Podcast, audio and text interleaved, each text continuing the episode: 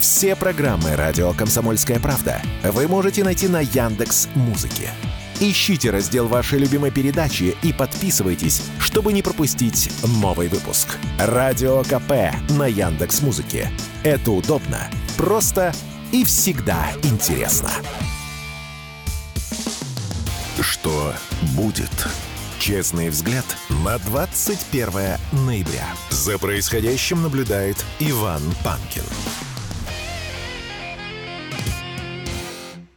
Здравствуйте, друзья! Здравствуй, дорогое отечество! В студии радио «Комсомольская правда» Иван Панкин. Рад вас всех приветствовать. По традиции я напоминаю, что есть, например, телеграм-канал «Панкин», в котором есть все ссылки, а, в том числе на трансляции. А трансляции у нас идут, напоминаю, опять-таки, в YouTube, канал «Не Панкин». Подписывайтесь, вступайте. Пишите в чате, в середине, в конце, в середине следующего часа, во время больших перерывов микрофон будет работать, буду отвечать на ваши вопросы в Рутюбе и во Вконтакте, все то же самое можете проделать. Только там э, канал группа называются «Радио Комсомольская правда». Подписывайтесь и вступайте. Разумеется, не забывайте и про подкаст-платформы. Начнем э, с сайта radiokp.ru. Там есть кнопка «Прямой эфир». Ну и подкаст-платформы, такие как Казбокс, Яндекс.Музыка, Google Подкаст и многие-многие другие. Пожалуйста, милости просим, есть и агрегатор, который называется подкаст.ру. Телеграм-канал «Радио Комсомольская правда». Там тоже есть ссылки на все то, о чем я только что вам э, рассказал. Э, соответственно, и дублируется прямая трансляция. Так что, пожалуйста, выбирайте, где слушать или смотреть, а мы начинаем. Что будет? Много, надо сказать, новостей, хороших и разных, веселых и не очень. Вот предлагаю начать, например, с той новости, о которой я, в общем-то, толкую давно. Вот э, постоянно задаемся вопросом, что будет, что будет. Будет война, как правило, я отвечаю глобальная. Не исключено, что начнется она даже не на Ближнем Востоке, не где-то там с Украины, о чем мы часто толкуем, а, например, на Балканах. Но почему нет? Почему мы этот момент отрицаем? Вот смотрите, я как-то упоминал уже, что рано или поздно Косово примут в НАТО. Возможно, даже, но сильно позже. Сначала берут в НАТО, а потом в Евросоюз. Когда-нибудь примут и в Евросоюз. Хотя, казалось бы, да, это территория Сербии, и Сербия, по идее, встанет в позу и не позволит этому случиться. Но кто же ей поможет Сербии? Кто ее спросит и кто ее послушает? Смотрите, НАТО проводит пересмотр своего военного присутствия в регионе Западных Балкан. Об этом сообщил не кто-нибудь, а сам а, самый главный генсек, всем, всех мочалок командир генсек Альянса Йенс Столтенберг. По его словам, уже идут переговоры о вступлении Косово в НАТО, то есть уже я так понимаю, есть какие-то даже предварительные договоренности. Однако он уточняет, что для принятия положительного решения необходимо единогласное согласие всех членов Альянса и подчеркивает, что в данный момент рассматривается возможность увеличения военного контингента для предотвращения конфликтов. Но там, где увеличивается военный контингент, там, как обычно, конфликты только назревают. Как правило, ну, то есть, если военный контингент туда уже вводит, то предполагается, что совсем скоро, совсем скоро, я думаю, что Косово не завтра, не послезавтра, не в субботу не в понедельник, конечно, но где-то через пару лет вполне возможно, э, что Косово станет частью Альянса. Э, уточняется же, что если все члены единогласно проголосуют за. А кто возразит? Ну, кто возразит? Нет там таких. Я напоминаю, что буквально сколько, три года назад э, Северная Македония вступила в НАТО в самый разгар коронавирусных ограничений. И никто что-то не помешал этому моменту. А чему было мешать? Вступили и вступили. Кстати говоря, если бы не конфликт на Украине, скорее всего, Косово уже вступил бы в альянс. Есть у меня такое подозрение. Вообще, я так понимаю, что глобальные планы э, у э, блока были касательно как раз э, Балкан. Но потом вмешалась специальная военная операция, пришлось срочно Финляндию и Швецию принимать. Они этого не хотели. Как мы знаем, Швеция до сих пор предпринимает все возможные и невозможные усилия, чтобы туда не вступать. Этому мешают Турция и Венгрия. Тут единственный, кто по поводу Косово может возразить, это Венгрия. Но она одна в этом смысле. И я не думаю, что она будет долго ломаться. Так что до поры, до времени Косово еще будет в статусе непризнанного государства. Я думаю, совсем скоро признают, в общем-то, и вступит. А Сербия, да кто ее послушает? А мы сейчас помочь не можем, к сожалению. Такие дела. Давайте уже к Зеленскому. Он, э, среди прочего, сделал много интересных заявлений, и вчера э, вообще многие обсуждали, с чем связан визит самого министра обороны США в Киев. Как это называется сейчас по-модному? С необъявленным визитом. Что значит с необъявленным визитом, если все об этом знали? Э, я не понимаю. Необъявленный визит, так постоянно говорят, необъявленный визит. И при том все читают новости. Вот с необъявленным визитом прибыл. Или прибудет. Это совсем смешно получается. Так вот, Ллойд Тостин, глава Пентагона, вчера действительно посетил Киев, встречался там с Зеленским. Да, и пообещал, потом было одно интересное заявление, что на зиму военные ресурсы Украины будут. Э, на зиму это значит, доколыхаемся как-то, друзья, вместе с вами до весны, а там посмотрим. Ну, что называется, Новый год отметим. То есть будут деньги для обороны. Я не верю в все эти заявления нынешние, что Ллойд Остин прибыл в Киев, чтобы вручить Зеленскому черную метку. Мол, не будет больше никакого финансирования. Это то, о чем вчера сказал, например, лидер движения «Мы вместе с Россией» Владимир Рогов, наш постоянный гость, он к нам регулярно выходит. И это, я думаю, конспирология. Денежки пока будут, хотя э, официально же заявлено, что, в принципе, заморожены все средства, которые э, предполагалось выделить Украине до 15 там, примерно декабря. Но мы забываем о том, что у Пентагона есть резервный фонд, и, судя по всему, из резервного фонда какие-то там средства будут выделены известно, что как минимум получит один Патриот. Один.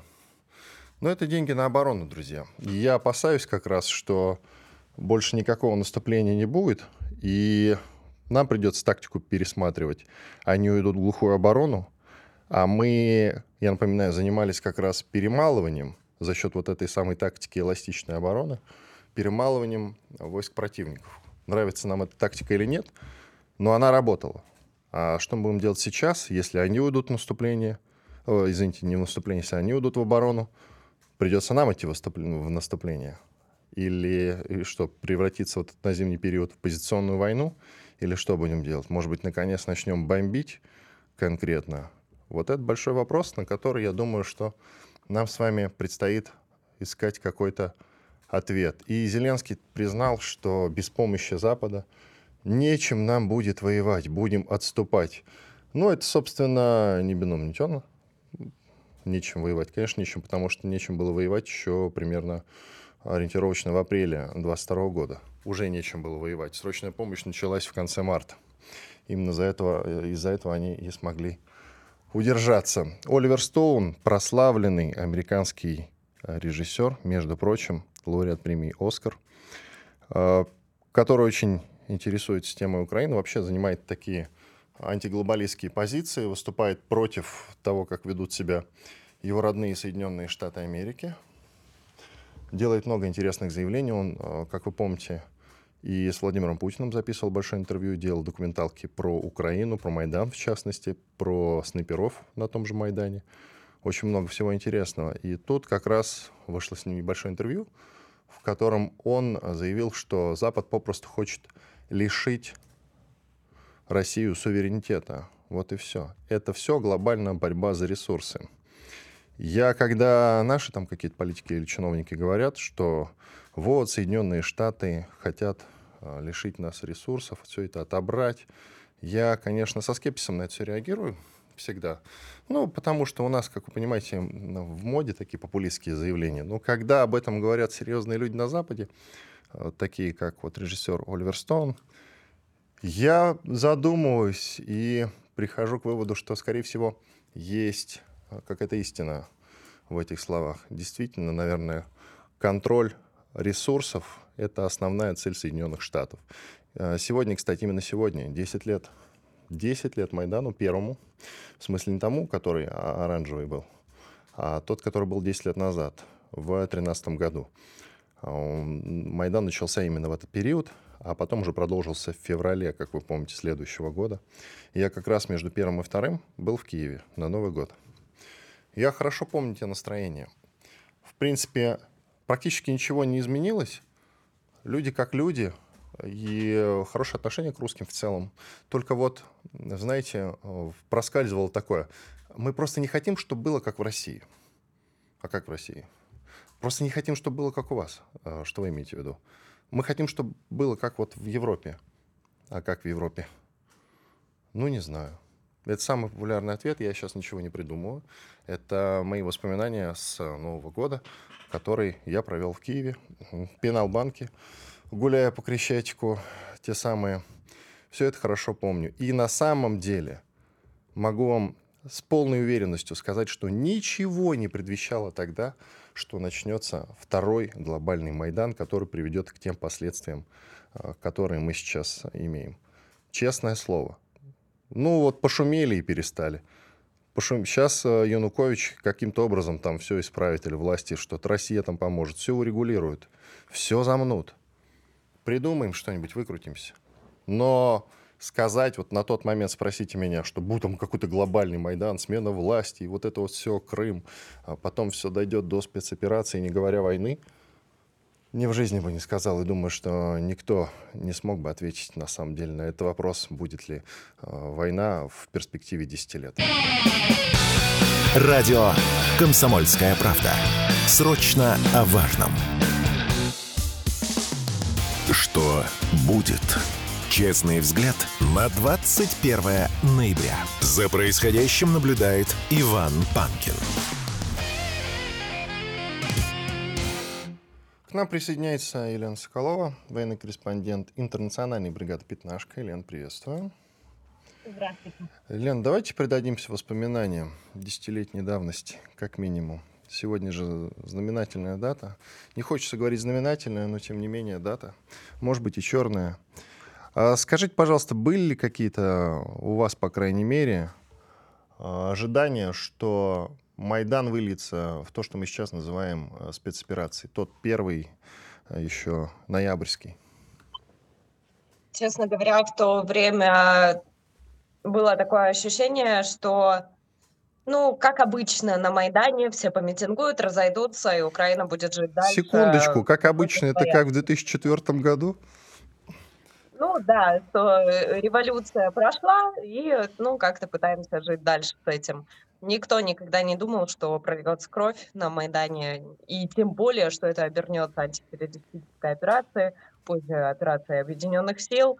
А, ну а дальше, что в эту ситуацию, что за нас вступится наш а, брат, а теперь наша большая семья Россия. Никто не думал, что обернутся так события, что, собственно, армия украинская, которая призвана защищать народ, народ, который платил налоги на ее содержание, пойдет на нас с оружием. Никто, конечно, этого не ожидал.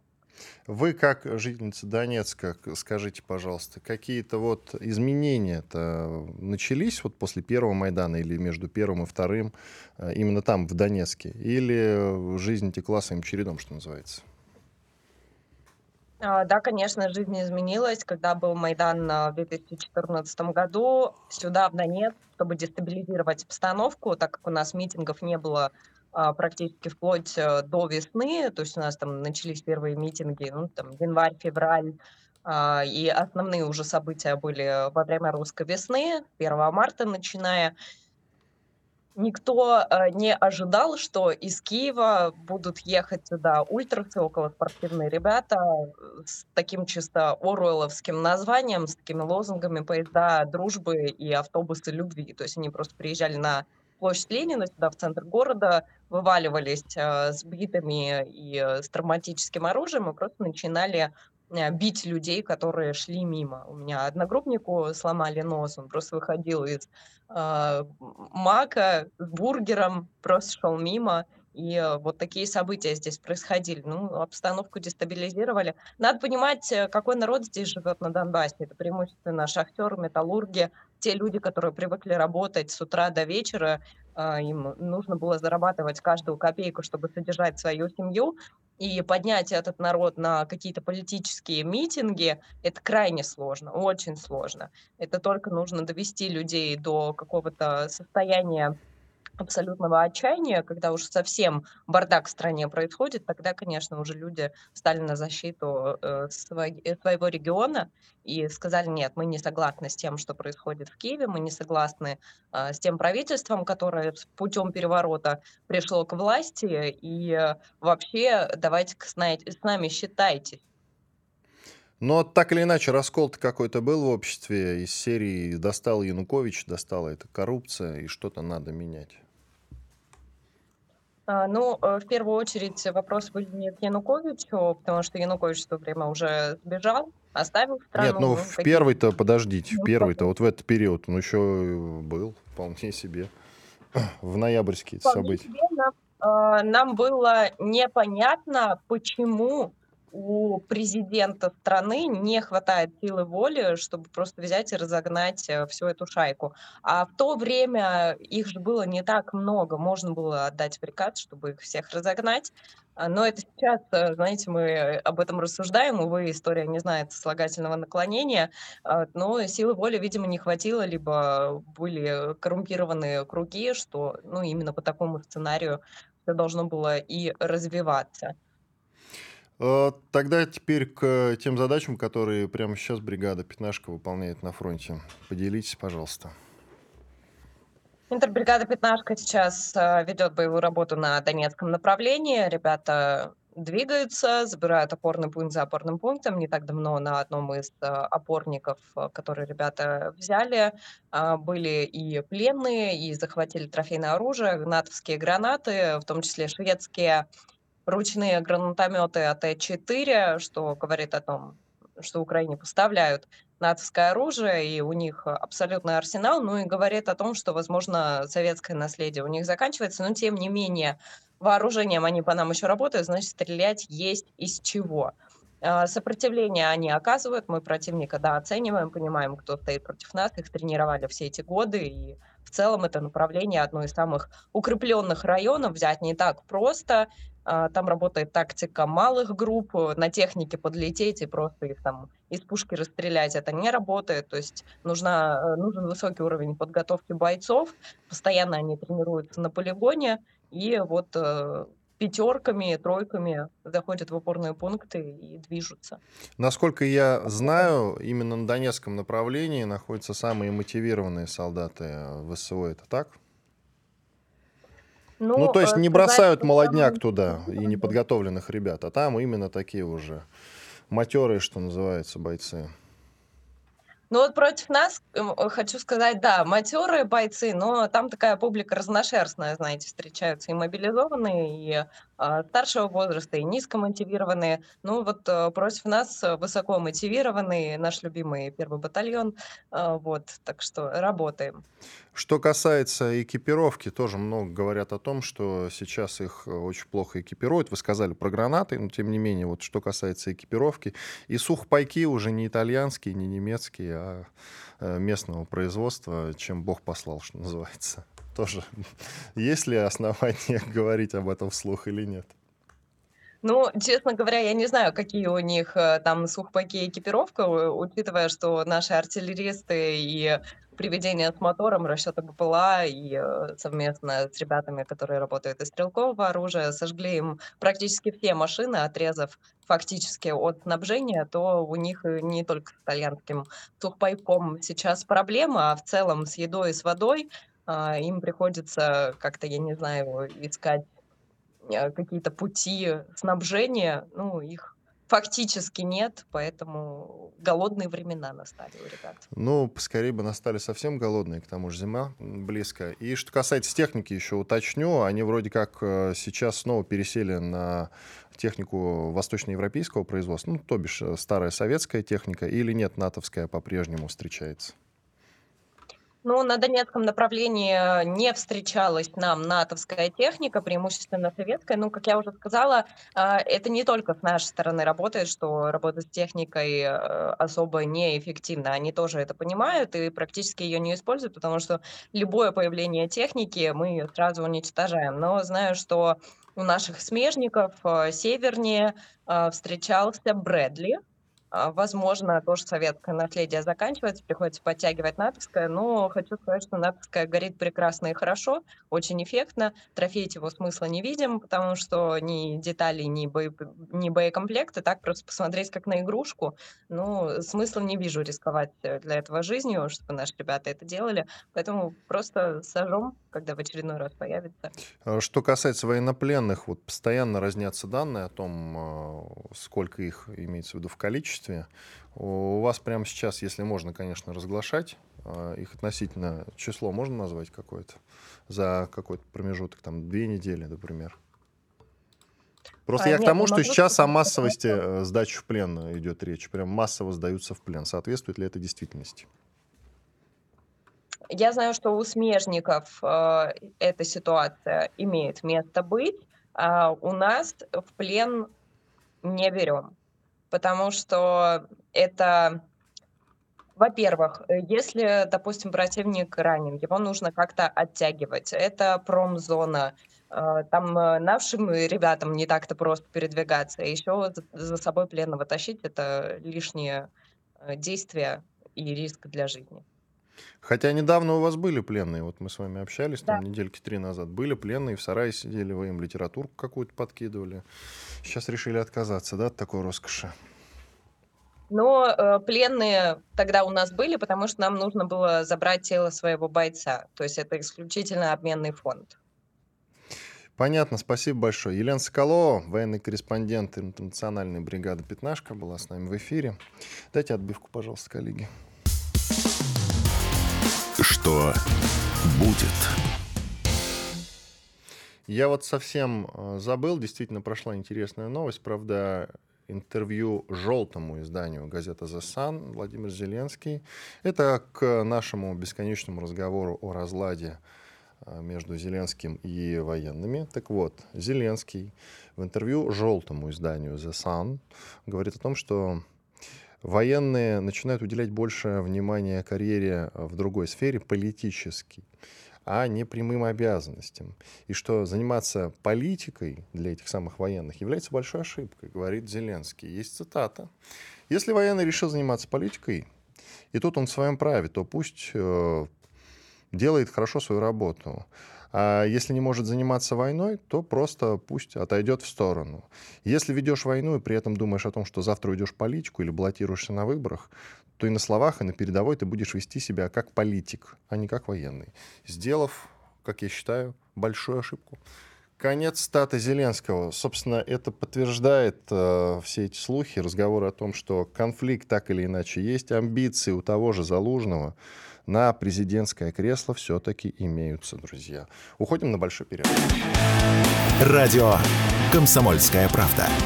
Срочно о важном. Что будет? Честный взгляд на 21 ноября. За происходящим наблюдает Иван Панкин. Продолжаем эфир. Иван Панкин в студии радио «Комсомольская правда». Прямая трансляция в YouTube. Канал называется «Не Панкин». Пожалуйста, подпишитесь. Нажмите на лайк, на колокольчик. Будьте так любезны. Пишите в чате. Я в конце этого часа, в середине следующего, во время больших перерывов, снова буду отвечать на ваши вопросы в Рутюбе и Вконтакте. Все то же самое, только там канал и группа называется «Радио Комсомольская правда». Тоже подписывайтесь и вступайте. А к нам присоединяется Дмитрий Корнев, независимый военный эксперт, основатель сайта militaryrussia.ru. Тоже, пожалуйста, читайте на досуге, рекомендую. Дмитрий, я вас приветствую. Да, Иван, здравствуйте. Что касается F-16, которые, по некоторым данным, на самом деле уже далеко не в Румынии, а на Украине на самом деле находятся. Хотя, ну пусть, допустим, они будут на этой самой румынской базе, которую, как нам сообщает э, главный официальный спикер ВВС Украины Игнат, на самом деле еще не построена. Неважно, где она, э, неважно, где эти самолеты находятся. Скажите, пожалуйста, вот эти модификации, которые им сейчас поставлены в количестве 50 штук, вот на что эти истребители способны? Как их можно реально применить в, в рамках Э, той военной операции, которая сейчас идет? Ну, смотрите, мы не знаем на самом деле, как их будут применять э, ВСУ, потому что, ну, есть большой спектр, скажем так, возможностей. Но э, если просто логически рассуждать, зная э, историю применения F-16, зная их возможности, зная э, ну, чаяние, скажем так, ВСУ, то э, есть несколько сценарных планов, скажем так. Но первый, самый простой, самый безопасный, наверное, для ВСУ, это использование этих самолетов в интересах противовоздушной обороны э, Украины. То есть э, для борьбы с крылатыми ракетами, э, беспилотниками нашими, которые применяются по целям на большом расстоянии. То есть в таком применении эти самолеты будут относительно эффективны и э, ну, потери будут минимальны. Но ну, это же просто... жутко дорого. Это истребитель запускать, это дорого. Ну, с одной стороны, да, но с другой стороны, смотрите, то есть если он за один полет там э, собьет э, несколько беспилотников, 2-3, да, то э, ракеты, которыми они располагают сейчас, дешевые ракеты кончаются, а применять везде Патриоты это тоже дорого. И применять везде Айрис-Т, там западно-германский, тоже дорого. А F-16, ну, они есть, они будут у них в распоряжении я думаю, что они почти наверняка будут их так использовать, потому что им нужно еще и облетать личный состав. Тут боевых, штука в чем? Вот условиях. почему я смущаюсь, я не специалист, конечно, не претендую, mm-hmm. но э, вы сказали про Патриот. В обслуживании Патриот значительно проще и легче, чем условный истребитель F-16, ну, по той простой причине, что э, 60 человек наземного обслуживания и около угу. там 15 часов э, технических работ перед каждым вылетом, насколько я знаю. И все это ради того, чтобы беспилотники сбивать. Смешно. Ну, в том, в, том, в том числе. Но смотрите, а, во-первых, у них этот персонал есть, он сейчас э, не занят. А, ну, то есть, грубо говоря, это дармовой персонал, который сейчас простаивает.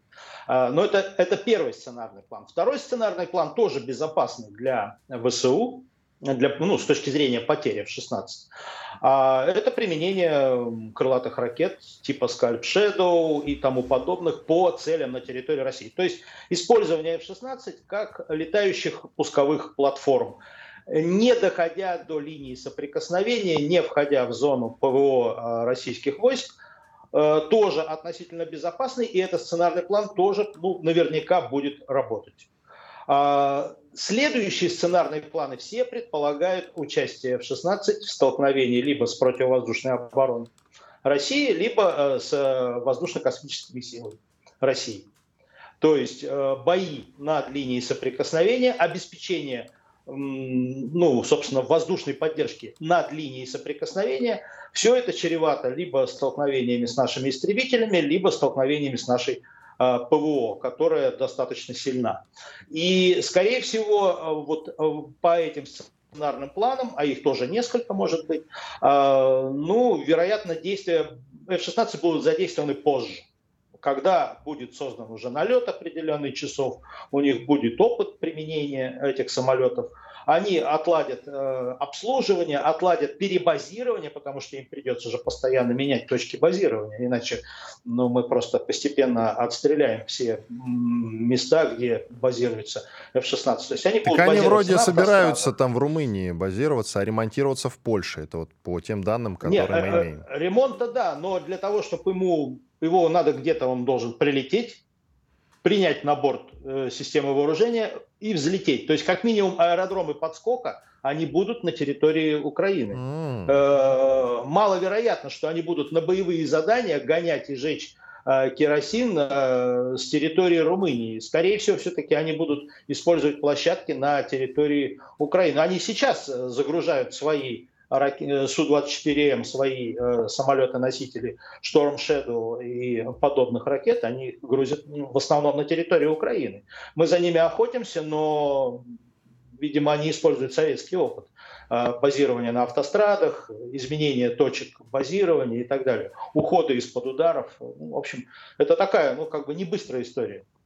Я даже слышал версию, подтвердите или опровергните, что украинские вот эти аэродромы, которые мы пока еще не разбомбили, они очень хорошо как раз подходят именно для F-16, потому что там полосы длинные и использован тоже советский опыт. Вот я, правда, не уверен, что это соответствует действительности. Вы, пожалуйста, как специалист, ну, подтвердите здесь... или нет? Да, скорее, скорее всего так, потому что, ну, смотрите, F-16 это, если мы говорим в целом про западную авиацию, это очень практичный, очень простой в эксплуатации, а, надежный а, самолет фронтовой авиации. То есть он используется, ну, может использоваться как истребитель, как ударная машина. А, собственно, это не перехватчик э, для каких-то перехвата сложных дальних целей. Это самолет, в общем-то, ну, его вот до специальной военной операции мы его часто называли даже в исторических откликах каких самолет-солдат. То есть это практичный и а, ну, относительно надежный самолет. А, в этом-то и проблема. То есть э, ВСУ просто получит увеличение количества своих самолетов, сейчас. И это самолеты, ну, к сожалению, относительно практичные, которые можно применять по ну, множеству различных сценариев. Э, так что тут не, не так все просто. Для завоевания господства в воздухе, а это все-таки ключевая задача в любой военной операции, сколько нужно истребителей, скажите, пожалуйста.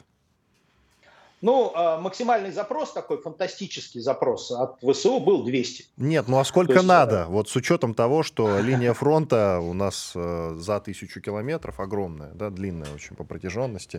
Ну, я подозреваю, что речь идет э, о цифрах не менее там 150-200 машин для того, чтобы получить желаемый и серьезный результат. Ну, надо понимать, да, тут смотрите, что такое завоевание господства в воздухе. Ну, например, надо уничтожить вертолеты огневой поддержки а, К-52. Да, F-16 может с этим справляться. А, надо уничтожить э, самолеты многоцелевые Су-35С. Нереальная почти задача для F-16. То есть только в случае количественного превосходства эта задача может выполняться.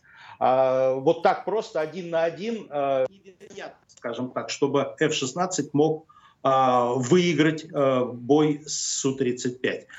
А, Су-34, бомбардировщик фронтовой, да, есть шансы. У F-16 есть шансы при столкновении один на один, причем шансы могут оказаться неплохими, потому что это бомбардировщик, это не э, истребитель. Да, он сделан на базе Су-27 высоко маневренного, но это истребитель, более тяжелый самолет, там экипаж два человека – он несет нагрузку, он не предназначен для высокоманевренного боя.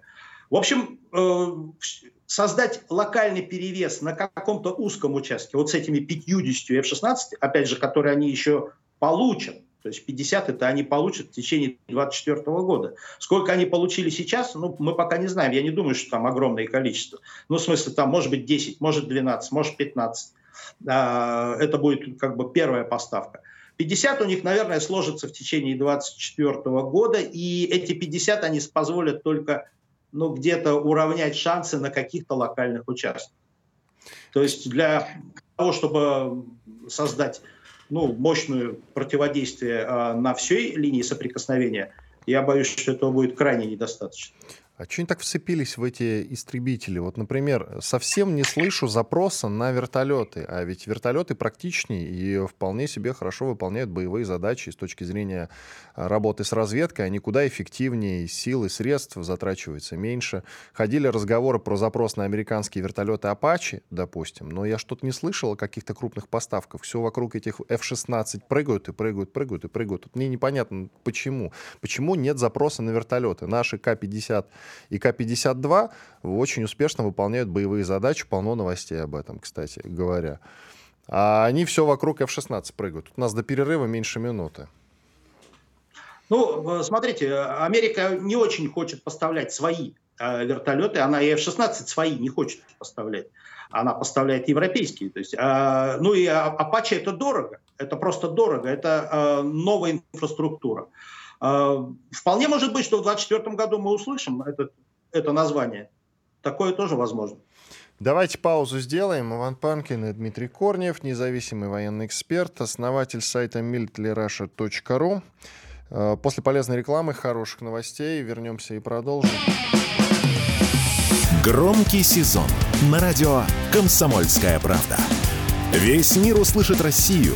Весь мир услышит радио «Комсомольская правда». Что будет? Честный взгляд на 21 ноября. За происходящим наблюдает Иван Панкин. Продолжаем эфир. Иван Панкин и Дмитрий Корнев, независимый военный эксперт, основатель сайта militaryRussia.ru. А Дмитрий, что касается танков, после того, как мы видели огромное количество сожженных э, леопардов, и Брэдли. Скажите, пожалуйста, Запад э, пересмотрит снова свою политику отправки своих собственных танков в пользу ну, восточноевропейской продукции, старого советского наследия э, снова? Я слышал новость, Forbes писал, Forbes почему-то очень любит писать про танки. Про каждый отдельно сгоревший славянский танк периодически пишет, даже почему-то целый Forbes, действительно. Снова ли начнут они поставлять именно вот э, старое советское наследие, ну, с учетом того, что действительно, как показала практика, я тоже не знаю, это вопрос к вам, судя по всему, восточноевропейская продукция показала себя даже лучше на фронте. Ну, здесь, смотрите, вопрос очень такой э, разноплановый на самом деле. Ну, э, начнем сначала. Первое. Можно говорить о том, что новые новых поколений относительно западные танки горят. Да, об этом можно говорить. Любые танки горят. То есть вот первый момент. Второй, сколько их сгорело? Вопрос сложный на самом деле. А, ну, если мы начнем разбираться, то мы сделаем э, некоторые открытия. А, наверное, это, в общем, э, выходит, скажем так, за рамки. Но горят, повторюсь, любые танки. А восточноевропейские танки ну, бывшие советские, выпущенные по лицензии в Польше, в Словакии, где-то еще. А, конечно, они предпочтительнее для ВСУ. Почему? Потому что их проще обслуживать, они к ним готовы, они, э, у них к ним есть боеприпасы. Э, плюс э, мы сталкиваемся еще с одним фактором. Запад не хочет поставлять свою современную технику, потому что это чревато сейчас для Соединенных Штатов, для э, Западной Европы, это чревато пиар-последствиями. В Европе там вообще как бы расходятся точки зрения. То есть надо убеждать, надо э, уговаривать, э, надо, ну, как бы э, договариваться и текущему руководству и НАТО, и э, ведущих стран западноевропейских, видимо, с этим как бы, ну, очень тяжело работать, поэтому есть большая вероятность того, что новые западные танки действительно не будут поставляться, но либо будут поставляться вот в, э, ну, в туманной какой-то перспективе, в среднесрочной и долгосрочной, и не ранее. Сейчас об этом нет разговоров. Будут поставляться и уже поставляются старые западные танки. Ну, «Леопард-1» — это примерно как наш Т-62М модернизированный. Но это же прям совсем старый танк, Т-62. Ну, да, но мы-то их поставляем в зону специальной военной операции. Да, они а, есть там какие-то модернизированные с апгрейдом, я слышал, да. Да, конечно. Я, у них то же самое, то есть у них апгрейд 90-х, э, а, и э, эти танки, они уже поставляются. Их э, должно быть поставлено вот до конца этого года. И в начале 24 года, ну, достаточно большое количество, там в районе 150 штук э, будет поставлено. И мы их уже видим и на хронике, и где, то есть они уже есть. Это раз. Второе, да, они сейчас будут скрести по сусекам советские танки. Советские, восточноевропейские, российские танки, поставленные там в 90-е, в 2000-е, в самые разные страны. То есть сейчас мы, возможно, увидим какие-то совершенно экзотические варианты, там, купленные где-то на Ближнем Востоке и поставленные через третьи страны в Украину, э, еще как-то. То есть такие варианты они сейчас рассматривают, потому что, ну, а где еще взять танки? Больше нет. Америка не хочет, они поставили 31 Абрамс, и больше не хотят Абрамсы поставлять. Они тоже их не самые свежие поставили, но они в принципе никакие Абрамсы не хотят поставлять. Европа Леопарды-2 тоже не хочет поставлять. Они говорят, что им самим мало сейчас. А, ну, опасаются каких-то а, туманных перспектив. Ну, а старых Леопардов 1 они кончились, ну, или кончаются. А, добывать где-то их еще ну, практически нереально. Ну и сейчас, да, то есть сейчас везде. То есть Латинская Америка, а, Африка, Ближний Восток, э, Восточная, ну, вос, э, Юго-Восточная Азия. Оттуда будут сейчас искать э, советские, российские Э, китайские, возможно, даже появятся. Ну, я бы тут не, не, ну, нельзя от этого застраховаться. То есть любые танки, какие можно поставить. Ну, а ВСУ будет принимать любы, любую технику, вообще любую. Они вон Хоки принимают. Хок – это зенитный комплекс, который, ну так, э, старше, чем Леопард-1. э, из Испании они приняли хоки и используют их. То есть, да, они там модернизированы были тоже в 90-е годы, ну, для того, чтобы их подольше не списывать. А сейчас вместо списания они приехали в ВСУ, там, ну, их немного, но, но они есть. Но старое и... оружие, справедливости ради, действительно используется на фронте, причем обеими сторонами. И до винтовок Мосина доходит, и пулемет Максим тоже встречается, и неплохо себя ну, показывает. Максим, Так что тут можно только похвалить. Техника была сделана на века, что называется, имею в виду оружие. А знаете, самый популярный спор в чатиках и форумах по поводу того, какой зарубежный танк э, лучше. Вот вы можете сказать, э, все в пользу Леклерка, кстати, французского. Это не Леопард, на секундочку, хотя и немецкая техника, и тем более не Челленджеры и не какие-то другие, а именно вот что касается французских Леклерков. Что скажете?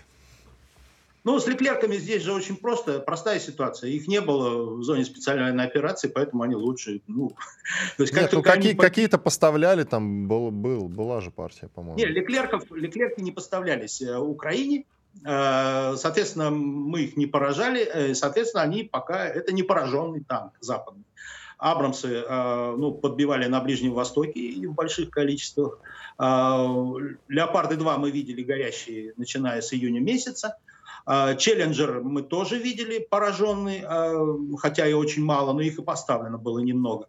Ну, смотрите, это, а, я, конечно же, шучу. Если мы просто сядем и сравним параметры, данные, сравним статистику какую-то, то, наверное, одним из лучших танков окажется с учетом, э, скажем так, плотности использования и вообще вот с использованием. Но, наверное, все-таки Челленджер чисто вот на бумаге, то есть такие теоретические выкладки – несмотря на все свои минусы для нашей э, территории, ну, имеется в виду для нашего климата и нашего грунта, э, Челленджер, ну, я бы поставил все-таки чуть-чуть выше. Хотя говорят, да? что это танк недоразумения, большой, неповоротливый и так далее. Ну, да, да, да, но э, количество потерь, то есть если мы статистически подойдем, Э, то Челленджер э, будет, э, возможно, более эффективным, чем остальные. Если просто будем считать циферки в Excel, то без оглядки на все остальное. Ну а дальше идут достаточно плотным, плотной группой, вероятно, это и Леопард-2, и Абрамс, и Леклерк. Французы всегда, вот Леклерки, да, они ценятся, скажем так, за какие-то свои особенности. Ну, знаете, как это как мода, то есть во Франции очень все хорошо с модой, э, очень хорошая музыка. Ну, так и здесь. То есть танк красивый, э, у него много приятных моментов для танкистов в том числе, но практика и э, количество танков, принимающих участие в боевых действиях, количество потерь, Леклерк не очень широко использовался где-либо. Я так понимаю, что и много об этом говорят, что успех э, вот этих советских танков, да, он связан с тем, что когда их э, создавали, то есть был расчет на как раз местность на всей территории Советского Союза, чтобы они в любом климате, при всех а, погодных и природных условиях как раз соответствовали своим а, предназначениям, что называется. А как раз поэтому-то и горят те же леопарды и челленджеры и прочие, потому что они создавались там сугубо для территории Германии или для территории Великобритании. Можно ли всерьез об этом говорить или нет? Ну, э вопрос достаточно такой непростой. Смотрите, ну в советское время действительно а, любая военная техника проходила испытания на всей территории а, СССР. То есть в Арктике, в условиях низких температур, в пустыне, ну, в обязательном порядке. То есть обычные требования эксплуатационной техники к ракетным комплексам, к танкам, к БТРам, ко всей технике. От минус 50 до плюс 50. Ну, и ну, Камчатка, есть, и Самарканд, что называется. Конечно, да. То есть, э, ну, те же самые вот э, ракетные комплексы, они проходили испытания в Забайкалье, в Арктике, везде. То есть их э, обкатывали. Искандеры, например, наши, они проходили обкатку в самых разных климатических зонах. Уже в российское время, в современное.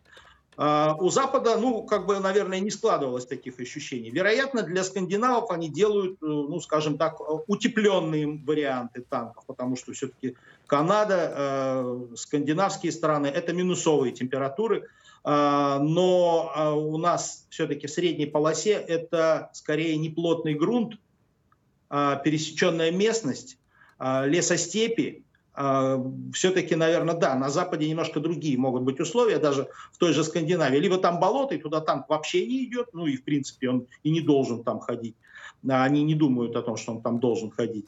А, ну, либо, либо там ну, более-менее плотный грунт. Так что с этим, с этим, да, есть вероятность, что наша техника лучше в этом смысле. Ну и еще один момент. Наша техника создавалась для того, чтобы ее можно было обслуживать на поле боя или рядом с полем боя. А, а у американцев Абрамс, э, допустим, его нельзя ремонтировать около поля боя. Его надо вести на специальную станцию техобслуживания. И танкисты не лазят, в, они не занимаются ремонтом. Это не их дело. Этим занимаются специально обученные люди. Абрамс нельзя, ну, танкисты не ремонтируют его на поле боя. Ну, то есть они даже там, не знаю, наверное, гусеницу заменить не смогут. Это странно, что... я слышал, что таксисты как раз э, проходят обучение по этому поводу, чтобы оперативно на фронте что-то отремонтировать. Так вроде Возможно, бы было всегда. Они, они что-то такое меняют, но вот Абрамс, э, у него это как, то есть танкист приехал на работу, сел в танк, повоевал, э, вышел и поехал отдыхать. А Спасибо. обслуживание занимаются другие. Спасибо. Дмитрий Корнев, независимый военный эксперт, основатель сайта miltelerash.ru был с нами на связи. Благодарим за участие. Комсомольская правда. Радио, которое не оставит вас равнодушным.